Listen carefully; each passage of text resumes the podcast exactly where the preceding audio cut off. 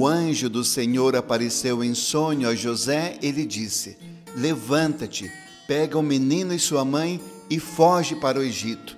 Fica lá até que eu te avise. José levantou-se de noite, pegou o menino e sua mãe e partiu para o Egito. Como viver esse evangelho no dia de hoje? O mal está presente no mundo. E se você não cuidar do menino Jesus e de sua mãe, as coisas maldosas do mundo vão arrancar-lhes de você.